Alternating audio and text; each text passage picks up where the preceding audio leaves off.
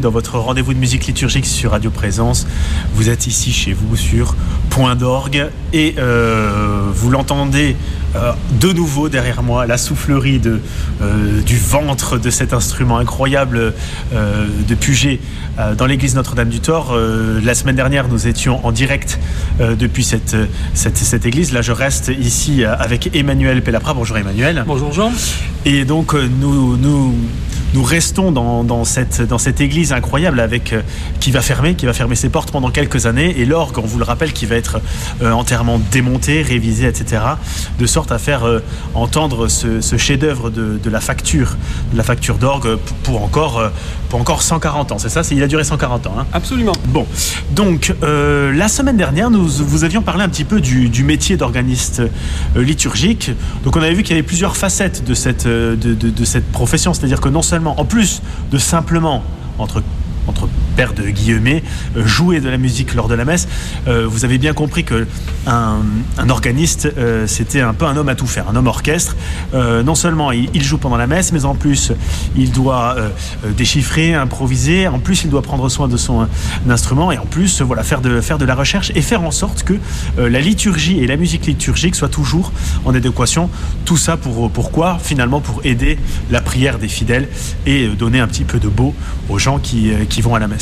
Donc c'est ça qui est d'extraordinaire, c'est que finalement, c'est l'un des, des derniers bastions euh, de la musique accessible à tout le monde. C'est ça qui est extraordinaire finalement quand on est organiste, c'est qu'on peut faire partager sa passion euh, avec tout le monde. C'est gratuit, il suffit simplement de venir à la messe, mais on invite tout le monde à y aller, bien entendu. Euh, donc, la dernière fois, nous avions parlé des pièces spécifiques pendant la messe. Donc, Emmanuel nous avait joué euh, un cantique pour montrer le côté accompagnateur de l'orgue, mais évidemment, l'orgue ne se cantonne pas, si j'ose dire, à accompagner le chant des fidèles. Parfois, l'orgue joue pour lui-même, pour véhiculer quelque chose, une prière euh, la plupart du temps. Et il y a des moments qui sont tout à fait spécifiques à cela. Donc on en avait euh, euh, dénombré quatre, en vérité il peut y en avoir plus. L'entrée, l'offertoire, la communion et la sortie. Alors, euh, on l'a dit, il peut y en avoir plus. On, on avait parlé la semaine euh, dernière des, élévations. On peut penser à Frescobaldi qui, qui en faisait des, extraordinaires. Bon, évidemment, le, répertoire peut être pléthorique, mais tout cela prouve une chose, c'est que, euh, en fonction des siècles, en fonction de la liturgie, la fonction d'organiste a bougé. Et c'est vrai que souvent on a tendance à mettre les choses dans le formol et pas du tout chez les organistes. Les choses changent énormément. Alors il est vrai que Emmanuel nous a bien dit que sa spécificité c'était le 19e siècle et c'est vrai que c'est une telle mine euh, de, morceaux et de chefs-d'œuvre euh, qu'on se dit qu'on a envie de, de foncer dedans. Euh, Est-ce est-ce que Emmanuel, tu as un compositeur préféré? Si oui, pourquoi? Alors, la semaine dernière, j'ai parlé d'Alexandre Guillemant parce que c'est euh, le compositeur marquant de la fin du 19e siècle, avec d'autres comme, euh, comme Vidor et, Franck. Mais euh, il a un côté assez classique finalement dans sa musique romantique. Et c'est l'organiste qui a, qui a inauguré cet instrument de Notre-Dame du Thor. Et il a beaucoup écrit, contrairement à Vidor qui n'a pas écrit de musique liturgique trop, à part sa messe, mais pour les organistes, il, a écrit des symphonies, vraiment des pièces de concert. César Franck aussi, à part le volume de l'organiste. Alors que Alexandre Guillemant, il a vraiment eu tout, au long de sa carrière la volonté d'alimenter le répertoire des, des organistes, plus ou moins fort. Et donc, euh, c'est une musique qui sonne vraiment très bien sur ce genre d'instrument, bien sûr. Donc, même si c'est pas mon compositeur préféré, euh, c'est quelqu'un que j'aime beaucoup, mais que, c'est sûrement le compositeur que je joue le plus pendant les offices. Euh, pardon, mon, côté musicologue reprend le dessus. J'ajouterai par rapport à ce que tu as dit, Jean, au début. on a parlé de, l'accompagnement la semaine dernière, mais c'est une fonction nouvelle pour l'organiste. Au 19e siècle, l'orgue était tellement loin du, chœur, là où chantait le chœur justement, que en fait, il ne pouvait pas accompagner pour des questions de distance. Donc, en fait, l'organiste, quand on parle d'un titulaire d'un orgue au 19e siècle, euh, en fait, il faut penser qu'il ne jouait que les pièces que tu as citées tout à l'heure, l'entrée, l'offertoire, la sortie, etc. Euh, et le chant, en fait, c'est assez nouveau. C'est depuis qu'on a des micros dans les églises que l'organiste euh, peut, peut se permettre d'accompagner les chants. Donc c'est vrai que c'est- une fonction assez nouvelle et que, par contre, la fonction de jouer des pièces tout au long du- de la liturgie, elle demeure. Mais c'est-à-dire que euh, à une époque, euh, je sais pas, moi je pense par exemple à Couperin, en fait ça fonctionnait par sorte de dialogue. C'est comme ça que ça fonctionnait. Alors, c'est une autre possibilité, c'est-à-dire que le chœur chantait tout seul et l'orgue jouait juste après, euh, en dialogue, mais sans, sans accompagner le chœur. Et après, on alternait comme ça, chœur, orgue, chœur, orgue, mais jamais jamais un chanteur ou un chœur ne chantait en même temps que le grand orgue euh, pendant l'office. C'est pour ça qu'on a construit des orgues de chœur au XIXe siècle, pour que c'est des instruments de petite taille, mais surtout situés dans le chœur, à proximité du chœur, des chanteurs, pour qu'on puisse accompagner dans de bonnes conditions. Et j'ai une question pour rebondir avec également ce que tu as dit. Tu as parlé des organismes qui avaient composé un, répertoire typiquement liturgique et d'autres qui avaient composé un répertoire symphonique. Alors déjà, on peut se poser la question de, traiter, si j'ose dire, un orgue d'instruments symphoniques. Alors c'est vrai qu'en fait, quand on voit une console, c'est-à-dire là où on joue, se rend compte qu'il y a une multitude d'instruments. Vous allez pouvoir entendre les instruments solistes de cet orchestre tout à l'heure. Euh, mais est-ce qu'on peut jouer, est-ce qu'on a le droit de jouer une, symphonie de Vidor dans, une messe finalement? Est-ce qu'on a le droit de mettre un petit peu du répertoire euh, euh, pas sacré, mais en même temps c'est sur l'orgue? Comment on fait? Alors la question de savoir si une symphonie de Vidor est sacrée, moi je trouve que c'est une question compliquée. Il y en a qui trancheraient en disant oui ou non, mais c'est une question compliquée parce que à l'époque de Vidor, les orgues étaient quasiment à 99% tous dans des églises, donc il y avait quand même une dimension. Vidor quand il écrivait pour un orgue, il écrivait pour pour pour, pour l'église finalement. Mais c'est vrai que de par leur, dimension, c'est difficile d'inclure ça dans, dans, un office, à part la sortie où c'est vraiment la, la, la, plage la moins contraignante, parce qu'on on sait quand on commence et après on a toute l'attitude de, jouer si on veut 10 minutes ou 5 minutes. Mais c'est difficile, oui, de, jouer un extrait d'une symphonie de Vidor ou de, ou de Franck à, à l'intérieur d'un office. Et c'est peut-être pas non plus la place, parce que souvent c'est des musiques virtuoses, on n'a pas nécessairement besoin de, faire étalage de sa virtuosité au moment de nos offertoire, encore que c'est le meilleur endroit, ou la sortie. Euh, mais par contre, à la communion, bon, après on peut jouer des mouvements de, Vidor euh, qui sont euh, méditatifs, et, ça en est rempli. Mais euh, voilà, ici, il faut toujours faire attention à, à, ce genre de choses.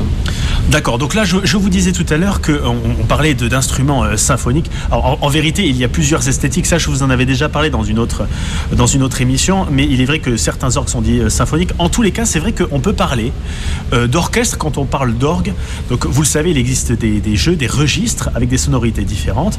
Et il y a certains euh, sons. Si je lis euh, les, ce qu'il y a écrit sur les boutons des, des jeux qui sont face à moi, vous avez des instruments de l'orchestre, vous avez la clarinette, vous avez le violoncelle, vous avez des, vous avez euh, des, des hautbois, parfois des instruments plus anciens, le chromorne, voilà. C'est vrai qu'il y a des jeux comme ça où on se dit qu'on est face à un véritable orchestre. Et tout l'art euh, de l'organisme, c'est l'art aussi du registrant, c'est-à-dire euh, celui qui sait euh, faire en sorte que ces sonorités diverses, exactement comme dans un orchestre, se mêlent et forment une, une même musique, que les plans sonores se rejoignent et fassent sortir une même musique. Donc peut-être que là, je, vois que tu nous as sorti des pièces qui mettent en valeur ces, ces, jeux, ces jeux un petit peu solistes. La, semaine dernière, nous avons parlé des jeux de fond, un peu, petit peu la, la base de la, la patte de base sonore de, l'orgue. Et là, je vais vous faire entendre l'autre grande famille de jeux qui sont les jeux d'anches, euh, parce qu'ils utilisent une anche euh, comme sur une clarinette. Hein, vous savez qu'on produit le son grâce à une anche, mais aussi la trompette, alors qui est un instrument à cuivre et en bouchure, mais là, elle est produite grâce à une anche.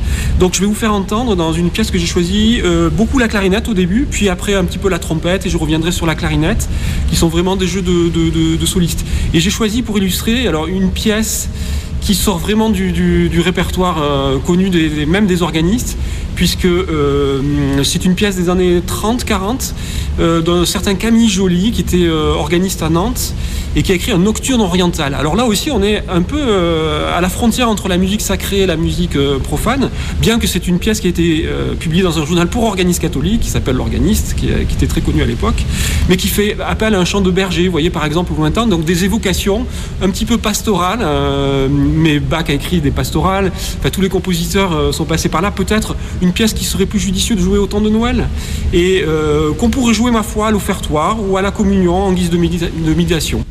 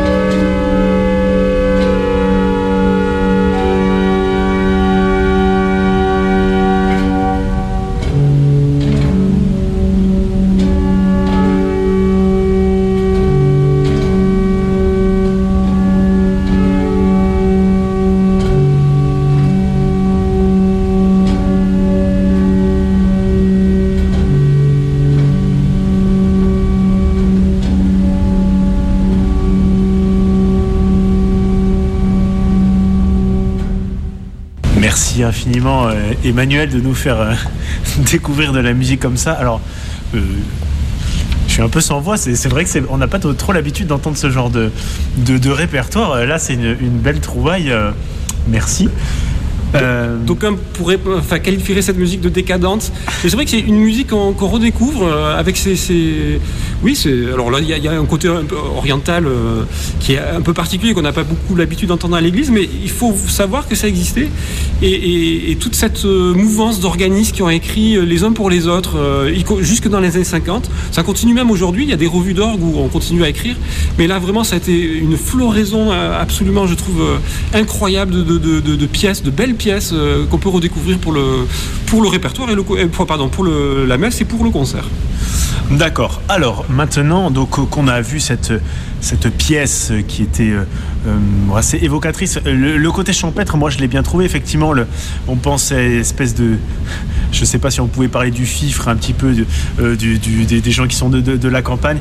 Et alors avec cette espèce de décrescendo à la fin où on se retrouve finalement avec euh, presque les échos de, la campagne de, ce, de cette musique-là. Alors c'est une interprétation comme ça que j'ai, mais euh, c'est ça aussi qui est, superbe, c'est que finalement chacun peut avoir son idée d'interprétation euh, là-dedans. Peut-être que si je l'avais écouté dans un contexte liturgique, j'aurais une autre euh, interprétation que, que, celle-ci. Euh, mais il est vrai que souvent, il y a une histoire qui, est dite. Alors, pendant que je parle, Emmanuel s'active parce que là, il y, a du lourd qui débarque, comme on dit. on vous en a parlé un petit peu, c'est un compositeur majeur pour les organismes, il s'agit de, de, Charles Tournemire. On a un petit peu parlé euh, de, la découverte du, euh, euh, du, répertoire, c'est-à-dire qu'on pouvait déchiffrer, on a des recueils, des anthologies. L'avantage, l'énorme avantage avec Tournemire, c'est qu'il a tout écrit pour tous, les offices. Donc vous avez votre entrée, votre, votre communion, votre offertoire, votre sortie. Il, a composé les pièces pour toutes les dimanches de l'année. Donc, si on veut pas se fouler, Tournemire est notre meilleur ami. Mais alors, il faut dire que c'est un, un florilège d'œuvres extraordinaires. Euh, et donc là, tu vas nous jouer une pièce bon, qui fait partie des, hits, hein, si j'ose dire, le triptyque. Est-ce que tu peux nous en parler un petit peu avant qu'on l'entende? Peut-être un, petit mot quand même sur l'orgue mystique, euh, parce que tu, je crois pas que tu aies donné le titre de sa grande œuvre, qui est, qui est le, son œuvre, qui est l'orgue mystique. Donc, comme euh, Jean l'a dit, c'est vraiment une illustration de tous les moments de l'année à l'orgue, et en se basant sur le chant grégorien. Ça, c'est vraiment important. Contrairement à Qui, n'écrivait pas euh, à partir du chant grégorien.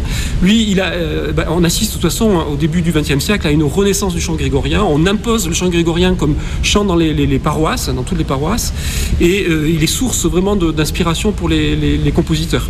il faut dire aussi, Jean, que c'est un, recueil qui est très très difficile pour la plupart des, pièces, en particulier les pièces de sortie.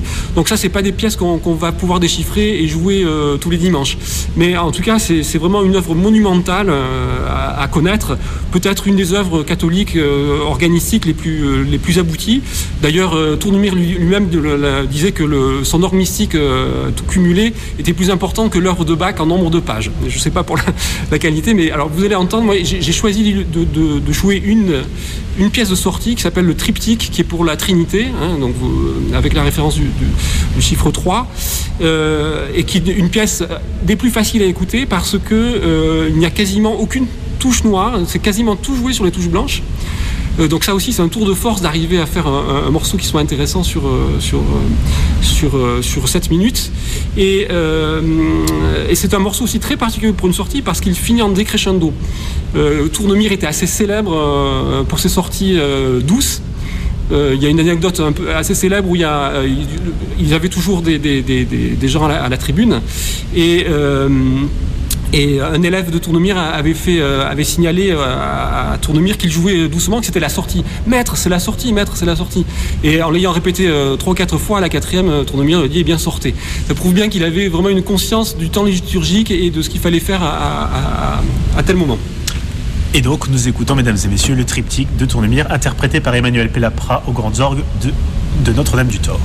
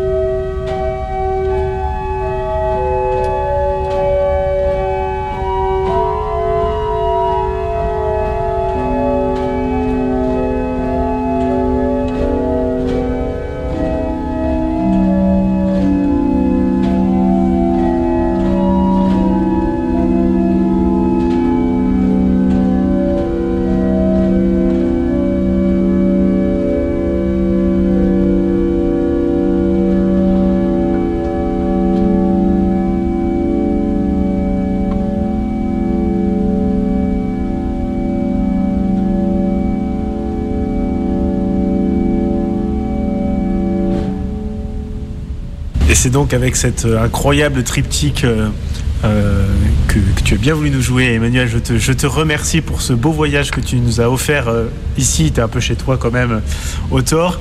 On sent une certaine émotion quand même parce que l'orgue va se taire pendant des années. Donc on est heureux de vous avoir fait découvrir son son si particulier sous les doigts de son titulaire. Merci Emmanuel. Avec plaisir. Et euh, quant à nous, on va se retrouver la semaine prochaine pour continuer notre voyage dans la musique liturgique. Je vous souhaite à toutes et à tous une très belle journée sur Radio Présence. Présence.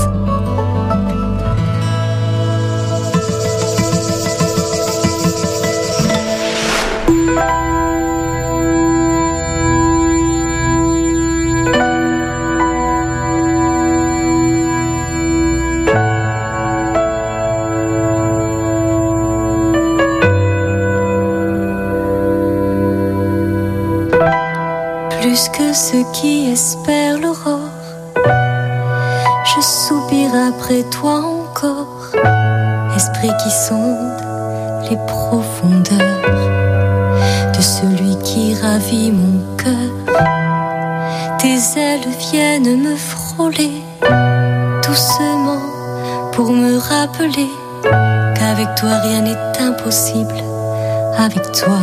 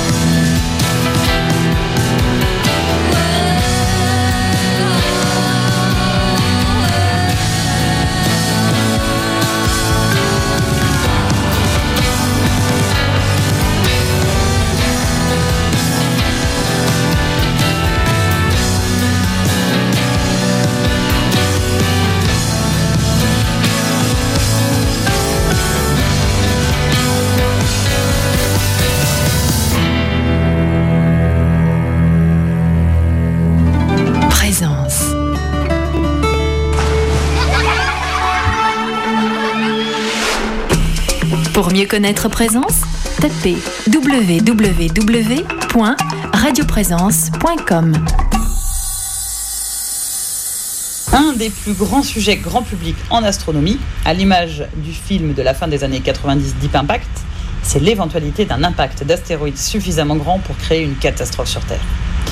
La fréquence des impacts cosmiques dans le système solaire a varié en fonction des époques.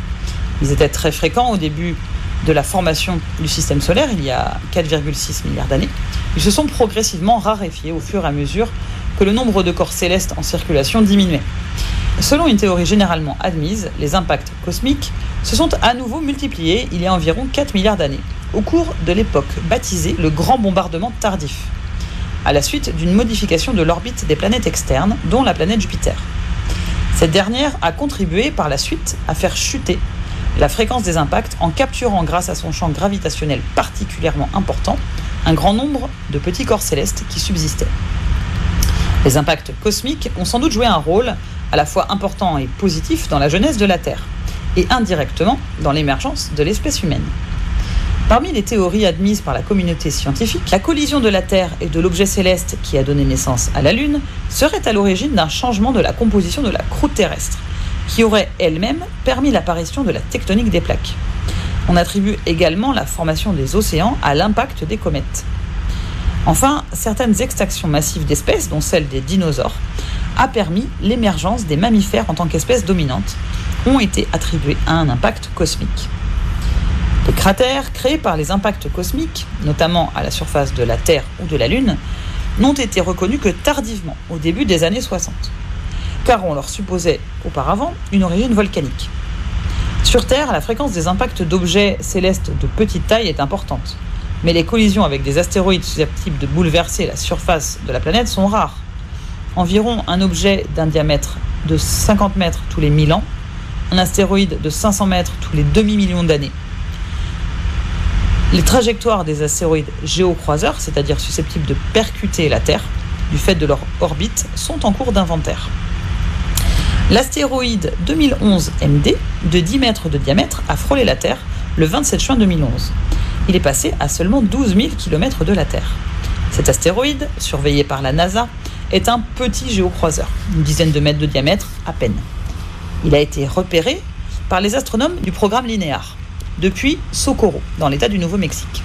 Le nombre d'astéroïdes géocroiseurs est estimé à 7500. Ces poussières cosmiques sont de petits objets rocheux dont le diamètre varie de quelques mètres à plusieurs dizaines de kilomètres. Parmi ces objets, un millier environ sont considérés comme dangereux. Ces astéroïdes sont classés sur l'échelle de Turin. L'astéroïde 2011 MD a été classé 0 sur l'échelle de Turin, c'est-à-dire que la probabilité d'une collision était nulle ou pratiquement nulle. Cela s'applique aux petits objets tels que les météores ou des blocs qui brûlent dans l'atmosphère. Le passage d'un géocroiseur à proximité de la Terre se produit une fois tous les 6 ans en moyenne. Cette fois, il est passé à peine 12 000 km de la Terre. Cette distance correspond aux orbites des satellites artificiels de la Terre, comme ceux des GPS par exemple. Par mesure de sécurité, les astronomes travaillant sur la station spatiale, l'ISS, se sont mis à l'abri dans les capsules de la station afin d'être prêts à revenir sur Terre au moment du croisement. L'échelle de Turin a été créée en 1995 par Richard Binzel, chercheur au MIT, dans le département des sciences planétaires. Cette échelle est destinée au public. Il sert à classifier les risques prévus d'impact d'astéroïdes ou de comètes géocroiseurs. Elle est graduée de 0, aucun risque de collision, à 10, collision certaine et catastrophe globale. Les différents niveaux de l'échelle de Turin sont donc niveau 0, aucun danger. La probabilité d'une collision est nulle ou pratiquement nulle. Ça s'applique aussi aux petits objets tels que les météores ou les blocs qui brûlent dans l'atmosphère. Les niveaux 1, 2 et 3, ce sont les astéroïdes méritant une attention par les astronomes. Niveau 1, un passage près de la Terre est prévu, ça ne présente pas de danger, la possibilité d'une collision est peu probable. Niveau 2, passage inhabituel près de la Terre. Niveau 3, la rencontre mérite une attention par les astronomes, car les calculs donnent 1% ou plus de chances de collision. Niveau 4, une attention par le public est méritée si la rencontre est prévue dans moins de 10 ans. Les niveaux 5, 6 et 7 sont considérés comme menaçants. Niveau 5. La rencontre présente une menace incertaine de dévastation régionale. Une attention critique par les astronomes est nécessaire pour déterminer avec certitude si oui ou non la collision se produira. Si la rencontre est inférieure à une dizaine d'années, la planification d'urgence gouvernementale peut être justifiée. Niveau 6. La rencontre avec un objet de grande taille, encore incertaine, représente une menace de catastrophe mondiale. Une attention critique par les astronomes est nécessaire pour déterminer avec certitude si la collision se produira ou non. Si la rencontre est prévue dans moins de 30 ans, la planification d'urgence gouvernementale peut être justifiée. Au niveau 7, la rencontre par un très grand objet, encore incertaine, constitue là une menace de catastrophe mondiale. Si la menace est prévue dans moins d'un siècle, il faut faire une planification d'urgence internationale. Et pour finir, les niveaux 8, 9 et 10 sont dédiés aux collisions certaines d'un objet plus ou moins gros, causant d'un impact localisé jusqu'à une catastrophe planétaire.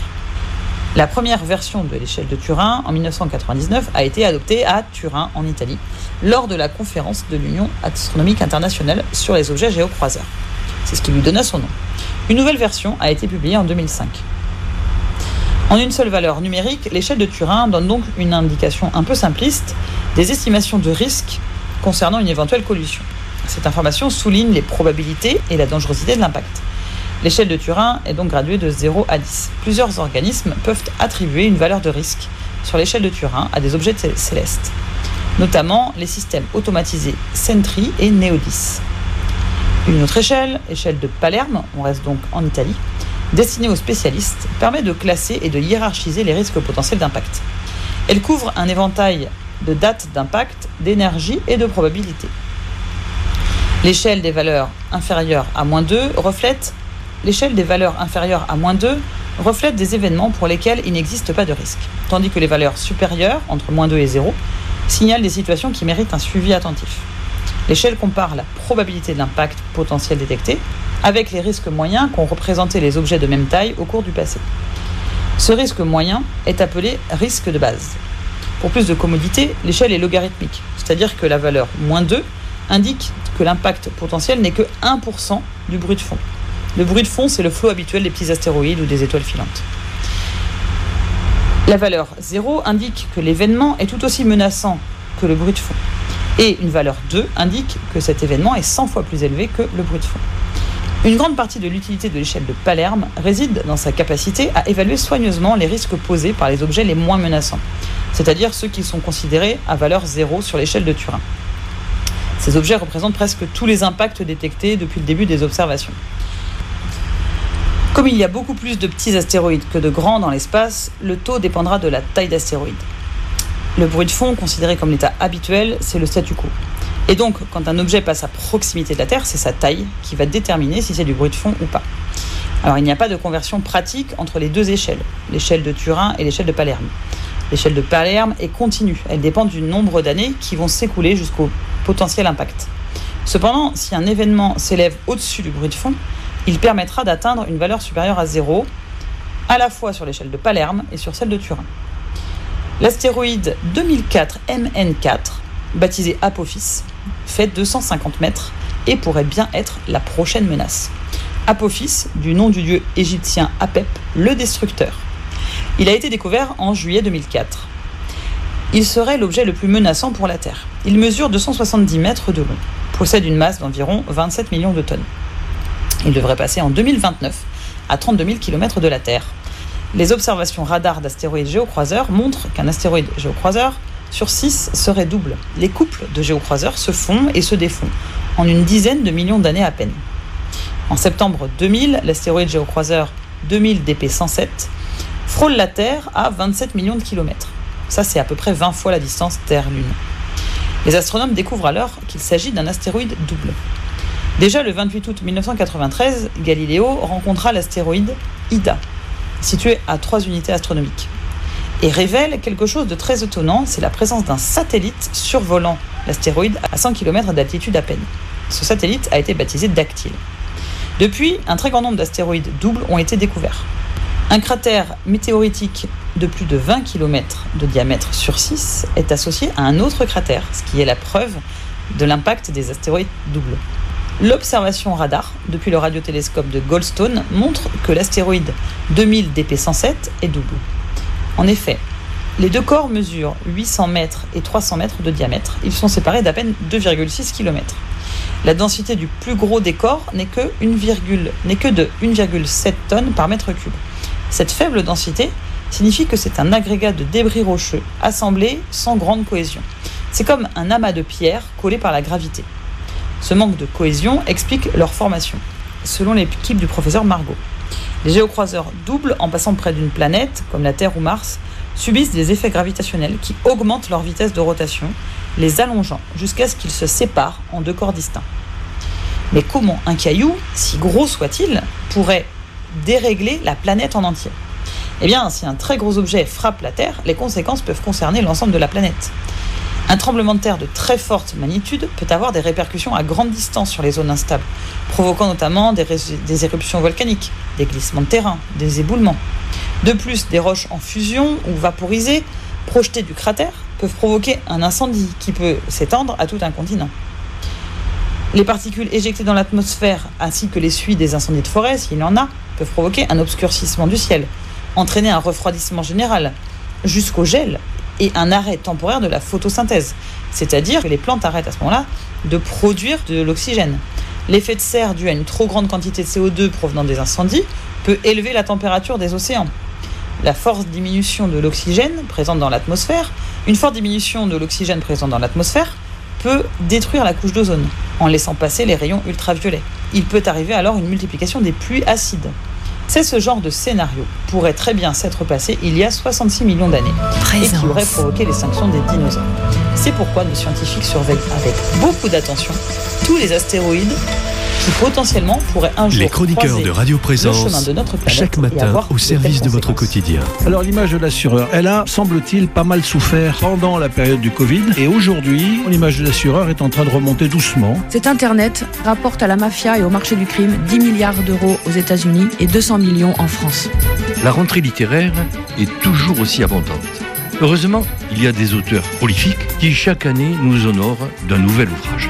Bon, ça y est, nous avons décidé de faire notre deuxième enfant. Ça stresse un peu, car euh, comment notre plus grand va le prendre le week-end dernier, je suis partie avec deux vieilles amies au cœur attentif et joyeux. Alors je rentre toute pétaradante de liesse et remplie de ces partages. On se dit souvent que les habitudes nous ankylosent, mais elles ont du bon, je vous assure, ces habitudes. Les chroniqueurs de Radio Présence, chaque matin au service de votre quotidien.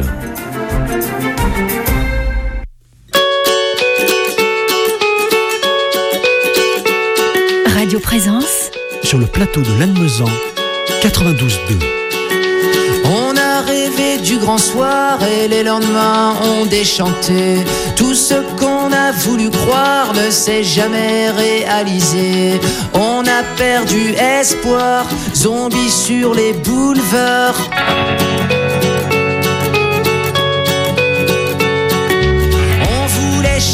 L'histoire, c'est l'histoire qui nous a changé.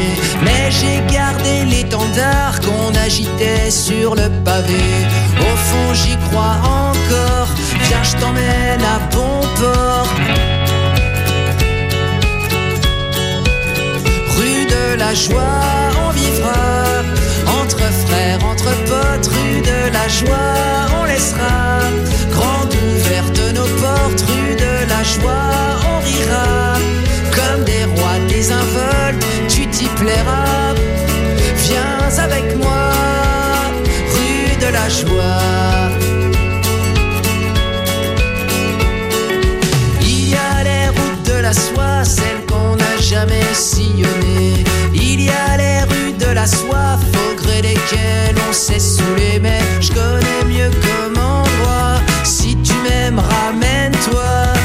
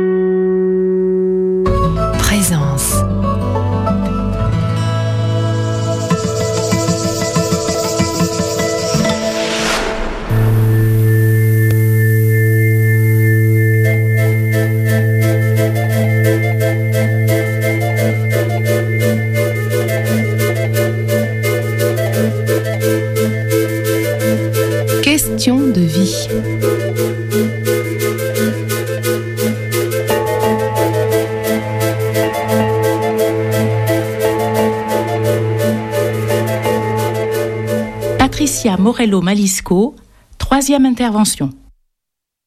Alors vous allez me dire, oui, mais c'est bien beau tout ça, mais comment on fait pour rire? Eh bien, je vous conseille d'assister aux ateliers du rire. C'est un moyen sûr pour tous d'obtenir les bienfaits du rire soutenus facilement et rapidement. Je ne vous ai pas encore parlé du docteur Madan Kataria. Madan Kataria et son épouse Madhuri, professeur de yoga, ont créé en 1995 le yoga du rire. Le yoga du rire, qu'est-ce que c'est? Eh bien, c'est un club de rire qui est basé non pas sur se raconter des bonnes blagues, mais tout simplement sur faire travailler justement ces trois muscles avec des rires sans raison. Donc, c'est des exercices où on va tout simplement prononcer des ho, des ha, des hi, et d'ailleurs, il y a un petit gimmick que vous pouvez retrouver euh, dans tous les clubs de rire du monde entier. C'est le ho, ho, ha, ha, ha, ho, ho, ha ha ha, ho ho, ha ha ha. Quand vous entendez ça, sachez qu'il y a un club de rire pas loin, puisque, euh, eh bien, en faisant simplement les o o a a, eh bien, on fait travailler les zygomatiques, les cordes vocales et le diaphragme. Donc, en jouant à rire, hein, c'est-à-dire en faisant semblant de rire, eh bien, nous allons aussi déclencher euh, nos endorphines, nos dopamines et notre sérotonine. Alors en Inde, euh, puisque Madame Kataria et Madhuri sont euh, en Inde, eh bien ils euh, font ça dans les jardins publics le matin. Avant le travail, les personnes viennent faire des ateliers qui durent pas longtemps, qui durent 10 minutes, un quart d'heure. C'est suffisant puisqu'il nous faut 10 minutes pour libérer les hormones du bonheur, les hormones du plaisir. Donc, euh, cette méthode s'est diffusée euh, dans toute l'Inde. Ils ont formé énormément d'animateurs de yoga du rire. Et quotidiennement, eh bien, il y avait des séances de 10 à 15 minutes dans les jardins publics. Et puis en 99, il a été invité à une conférence aux États-Unis et il a expliqué euh, comment eh bien cette euh, technique de yoga du rire pouvait aider à lâcher prise, à se sentir mieux, à libérer euh, nos hormones du plaisir, les hormones du bonheur. Et là, eh bien, euh, ça est devenu un petit peu plus académique, on va dire, puisque euh, ils se sont adaptés à la vie occidentale et c'est euh, devenu en format d'une heure. Et il précise que effectivement, c'est soit 10 minutes par jour, mais ça fera exactement la même chose si on fait une heure par semaine. Ça engendre exactement les mêmes bénéfices. Actuellement, il faut savoir que du yoga du rire, eh bien, il y en a partout, euh, dans plus de 100 pays dans le monde, qu'il est devenu un mouvement pour la paix dans le monde également, et que chaque premier dimanche de mai, à travers le monde entier, il y a un grand rassemblement pour le rire ensemble, et c'est organisé pour la fraternité entre les peuples. Le yoga du rire, lui, il est donc il est arrivé en France en 2002, euh, en même temps que l'école internationale du rire. Et depuis, bah, bien sûr, euh, les clubs se multiplient. D'ailleurs, le docteur euh, Kataria est aussi un des professeurs de l'école internationale du rire. Et il s'est intéressé aux bienfaits du rire et de la santé, car il avait remarqué que dans sa patientèle, les personnes joyeuses étaient moins malades et guérissaient plus vite. Donc il a fait des recherches et il a écrit euh, un article dans le magazine My Doctor ainsi, eh bien, si vous voulez un petit peu regarder ce qui se passe, euh, si vous voulez avoir un petit peu plus euh, de, on va dire, d'articles euh, médicaux, vous pouvez aller récupérer tout ça sur Internet. ça se trouve très facilement. Vous retrouverez bien sûr Norman Cousin, donc le journaliste américain qui a guéri de sa maladie. Vous retrouverez les écrits du docteur Madan Kataria. Et puis en France, eh bien, nous avons le docteur Rubinstein qui euh, lui aussi propose euh, des livres très intéressants, la psychosomatique du rire, etc., où vous allez pouvoir retrouver également les preuves scientifiques que les bienfaits du rire, eh bien, permettent des meilleures santé, notamment parce qu'ils ont fait des explorations médicales et fonctionnelles et des prélèvements sanguins. Vous avez également euh, le docteur Fry qui a fait la découverte qui est la base du concept du yoga du rire. Le corps et le cerveau ne font pas la différence entre le rire provoqué avec enthousiasme et un rire spontané. Voilà, donc ça c'est très intéressant. Et euh, le fait aussi de rire, eh bien ça va aussi travailler sur notre respiration. Et donc c'est comme ça que euh, Madame Kataria, médecin, son épouse, professeur de yoga, ont eu euh, l'idée donc euh, de mélanger le rire et le yoga et pour faire un travail puissant aussi sur la respiration.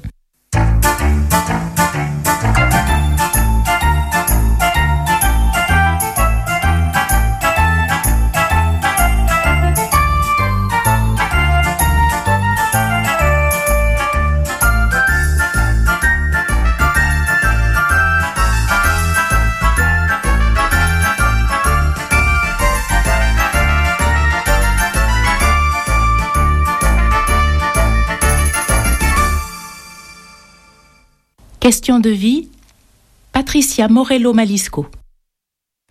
Donc euh, c'est ludique, c'est chaleureux, euh, c'est bienveillant et ça facilite le rire provoqué. Du coup, eh bien, ça devient naturel et contagieux parce que vous le savez, quand quelqu'un a un fou rire, eh bien, c'est très très compliqué de rester sérieux à côté parce que le, le fou rire va aller dans vos neurones miroirs et ça va faire une réaction et vous allez vous aussi avoir envie euh, de rire. C'est un petit peu comme quelqu'un qui baille. On a du mal à s'empêcher de bailler euh, si on regarde quelqu'un bailler. Eh bien, c'est pareil pour le rire. Lorsque quelqu'un a un fou rire à côté de nous, eh bien, c'est très compliqué à se retenir euh, d'un fou rire. J'en ai malheureusement fait souvent. l'expérience, notamment euh, des moments où vraiment pas opportuns, euh, à des enterrements, euh, par exemple, euh, où malheureusement, euh, eh bien, il y a eu une, une petite faute, euh, soit des personnes qui portaient le cercueil, enfin, et du coup, ben, un fou rire m'est venu et, toute l'église a ri. Et c'était pas le, le lieu idéal et pourtant, en plus, la personne qui partait était quelqu'un qui était toujours de très bonne humeur et du coup on s'est dit que c'était elle qui nous avait fait ce petit qui avait fait ce petit croche-patte euh, au croque-mort pour nous faire rire et qu'on puisse être là dans la bonne humeur malgré son départ. Donc effectivement, euh, on- des fois on a des fous rires à des moments qui sont pas très opportuns, mais